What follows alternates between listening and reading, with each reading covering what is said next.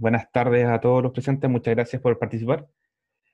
Recién te estaba escuchando y yo creo que a los chilenos un poco nos da, ojalá, algo de envidia escuchar que está lloviendo.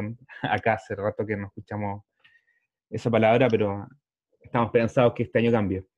Bueno, un poco para, eh, para contarles lo que vamos a conversar hoy día, vamos a hablar eh, del contexto hídrico, justo lo estábamos hablando recién, lo que ocurre en Chile y en Argentina en los últimos años, y ya yendo lleno al, al, a la especie que, nos, que, nos, eh, que vamos a hablar hoy día, vamos a hablar del, del nogal, del ciclo fenológico del, del, nogal, aspectos climáticos a considerar, los desarrollos de la radicular y el área del suelo mojado, en este caso para el, el nogal, efectos del déficit hídrico y el exceso hídrico, una especie que es muy afectada por el exceso y la falta de agua, las herramientas que hoy en día se están usando para las decisiones de riego, ya sea herramientas netamente en, en, el campo, como calicatas, barrenos, algunos instrumentos de medición, las tablas de la FAO, entre otros. Y finalizando, vamos a hablar del balance hídrico con Big Data, que es lo que trabajamos nosotros como, como Quilimo, algunas experiencias que están en Chile y en Argentina, y contarle a grandes rasgos lo que hacemos nosotros. Ya, un poco yendo a, a, yendo lo que es el cultivo del nogal, eh, les quería contar que el nogal es una especie que es originaria de, Asia y fue introducida acá a América. Principalmente en Chile, la, las zonas de producción van desde la, más o menos, el límite de la cuarta con la tercera región hasta la región de la Araucanía.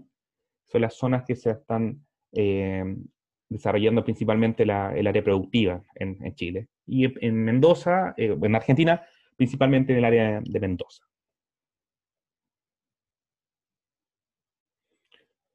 Yendo aún más, eh, haciendo el análisis más macro de la, de la, especie, es muy importante siempre hacer el análisis de la fenología, cómo, cómo son las curvas fenológicas de esta especie. Aquí una representación esquemática, donde hay puntos que son muy críticos al momento de eh, hacer análisis, el análisis de la gestión hídrica principalmente. Hay dos puntos eh, críticos que son dos pics de raíces, que son entre septiembre y noviembre, más o menos se ve en la gráfica, y el otro pic de raíces, crecimiento radicular, entre enero y marzo más o menos, son los pics. Las floraciones también las, las, podemos ver acá, lo que es septiembre, crecimiento de, de frutos, por esta misma fecha comienza, y ya a fines de marzo empieza la, la cosecha y la caída de hojas. En este momento ya estamos eh, terminando las cosechas en, en, nuestro país, y ya un poquito más adelante empieza la, la caída, en este caso de los picos radiculares y las de las hojas. requerimientos climáticos, que son muy importantes eh, para el nudal. Como les decía, el, es muy importante que deben evitarse temperaturas primaverales, por las razones que vimos recién en la curva de fenología, que sean menores al 1.1 grados Celsius. Hay probabilidad de daño de, de, flores masculinas y crecimiento de brotes. Entonces hay que estar muy, mucho ojo respecto a las temperaturas primaverales de la especie. Y las temperaturas extremas también, de superiores a 38 grados Celsius, eh, son complicadas, ya que se pueden provocar quemaduras de sol en las mismas nueces. Y respecto al agua, eh, idealmente son precipitaciones mínimas de 700 milímetros o riegos de 1000 a 1200 milímetros por temporada. Como sabemos, la situación hídrica está compleja, que llueva esta vez, esta cada vez más complicado, y por lo mismo hay que estar muy riguroso con lo que es los riegos. Características del sistema radicular del nodal. Eh, este es un árbol que son grandes, eh, depende mucho igual del sistema de, de, de conducción de la, de la, planta, pero son de raíces muy profundas. Hay nogales que fácilmente pueden llegar a los 8 metros y raíces que son bastante profundas. Son muy sensibles a la falta de oxígeno en el suelo, a la anoxia principalmente. Los excesos de agua dañan fácilmente las raíces y también la sequía y eh, los excesos de humedad desplazan el, oxígeno. Por eso también hay que estar ojo con los riegos y las napas freáticas, que en algunos casos, en algunos lugares en, en Chile suben las napas freáticas y dañan las raíces. Hay que estar ojo con eso y por eso principalmente también se hacen camellones, en algunos casos, para escapar de la, de la napa freática. Y los excesos de humedad, humedad favorecen el, desarrollo de enfermedades en las raíces nodal, principalmente la fitóftora, que es un, Es un hongo que es muy común en, esta especie y eh, es, bien complicado, es bien complicado controlarlo cuando, cuando ataca. Respecto al suelo, es súper importante tener las consideraciones de la textura del suelo, la estructura, la profundidad efectiva. Ahí va de la mano lo que estábamos hablando del, del camellón también. Presencia de napas freáticas, la compactación. Normalmente se hacen labores culturales bastante fuertes para, para plantar el, el, nodal con maquinaria pesada. Muy importante, ojalá tenga una materia orgánica del 1 al 2%, arcillas que no superen del 18 al 25% y que sea un pH neutro de un 6.5 a un 7.5. Es el ideal para esta especie. Cuando no se, están, los no se llega a los porcentajes de materia orgánica, normalmente se hacen aplicaciones de enmienda durante la temporada.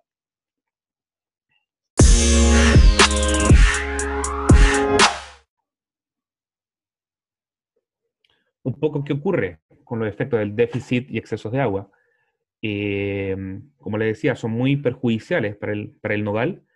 Se usan distintos patrones dependiendo de los tipos de suelo.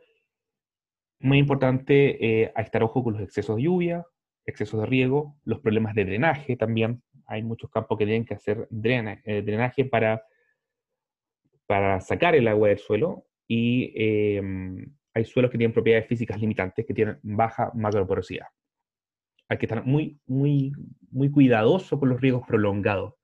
Riegos de 10 horas, de 15 horas, 20 horas. Incluso hemos visto casos con riegos de 24 horas que son muy dañinos para los nodales.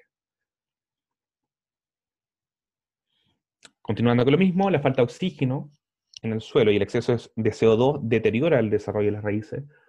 Aquí como un dato muy bueno, las raíces que principalmente mueren son las, las raicillas, que son las absorbentes, menores a 2 milímetros, y con condiciones de saturación del suelo pueden provocar la muerte de raíces de uno a tres días. Entonces hay que estar nuevamente ojo al momento de los tiempos y frecuencias de riego. Si se satura mucho el suelo de uno a tres días, lo más probable es que estemos matando las raíces y eso es gravísimo. Y además, no solo se dañan las raíces, también va a haber un, un daño clorótico a nivel foliar, abscisión y marchitamiento de las hojas. Eso es muy importante tenerlo considerado. Y los problemas más significativos como lo dije al principio, son inicio de la primavera, cuando comienza el desarrollo de las raíces.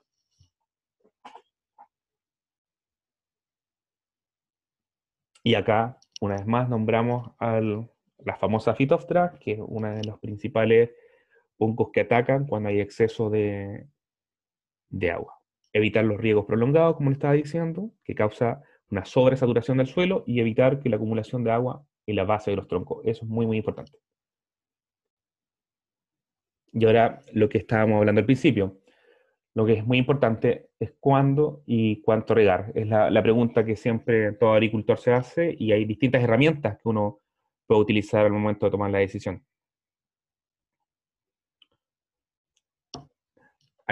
Por mucho tiempo se usan tradiciones y costumbres de frecuencia de tiempos de riego porque un abuelito regaba cada ciertos días, ciertas horas, o el vecino, etcétera, etcétera. Hay muchas tradiciones en el campo y, eso conlleva a frecuencias e ideologías de cómo regar. Normalmente, y la, técnica es muy utilizada, es el tacto y la, calicata, donde uno hace un hoyo en el suelo y revisa eh, in situ la humedad del suelo. Sirve mucho la calicata ya que no solamente vemos la humedad, también vemos estado de raíces, por dónde se mueve el bulbo. Eh, hay, hay mucha información que uno puede extraer de la calicata. Y la evapotranspiración, que es una variable que es totalmente eh, utilizada, muy utilizada eh, por distintas formas. Yo lo puedo medir por una estación meteorológica, por una bandeja de evapotranspiración, y esa, ese valor, esa variable, yo constantemente la puedo ir corrigiendo por información de coeficientes de cultivo, con las tablas de la FAO o con la información que le va a hablar más adelante mi colega, lo que hacemos nosotros. También están las sondas de humedad del suelo, donde mide principalmente puntos específicos dentro del campo y se puede ver cómo, mueve, cómo se mueve el, agua bajo el suelo y cómo absorbe las raíces. Y también están los tensiómetros, que son herramientas que cada vez se usan menos, todavía el campo lo están usando, y que tienen tecnologías similares, en este caso mide la tensión del agua en el, suelo. Sensores de humedad, humedad del tacto, eh, también tenemos cálculo de evapotranspiración y tablas de la FAO como para calcular mm, todas esas variables en torno a la humedad y, así tomar mejor decisión de riego. Eh, vamos a estar viendo más adelante otras posibilidades en torno al Big Data también y cuáles son todas las variables que desde Quilimo también consideramos para, para la decisión esta. Eh, incluye información satelital, meteorológica, datos del campo, en visitas que hacemos, así que nada, después les un poquito más y esperamos que se enganchen en los próximos episodios. Muchas gracias.